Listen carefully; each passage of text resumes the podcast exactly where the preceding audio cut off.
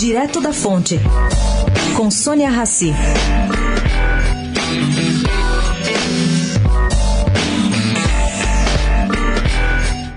O veto à campanha publicitária do Banco do Brasil e consequente derrubada do diretor de comunicação e marketing, Delano Valentim, que é funcionário de carreira do banco, é quase uma gota d'água em copo quase cheio. Pelo menos foi como uma fonte balizada me disse. O que, que acontece? Tem muita gente no governo Bolsonaro desaprovando a administração de Rubem Novaes, que é presidente do Banco do Brasil. A instituição financeira, entretanto, gostou do novo chefe que está há três meses no cargo.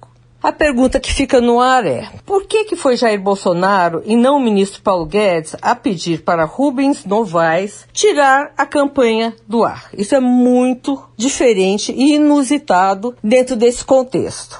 Os próximos dias vão responder essa pergunta. Sônia Raci, direto da fonte, para a Rádio Eldorado.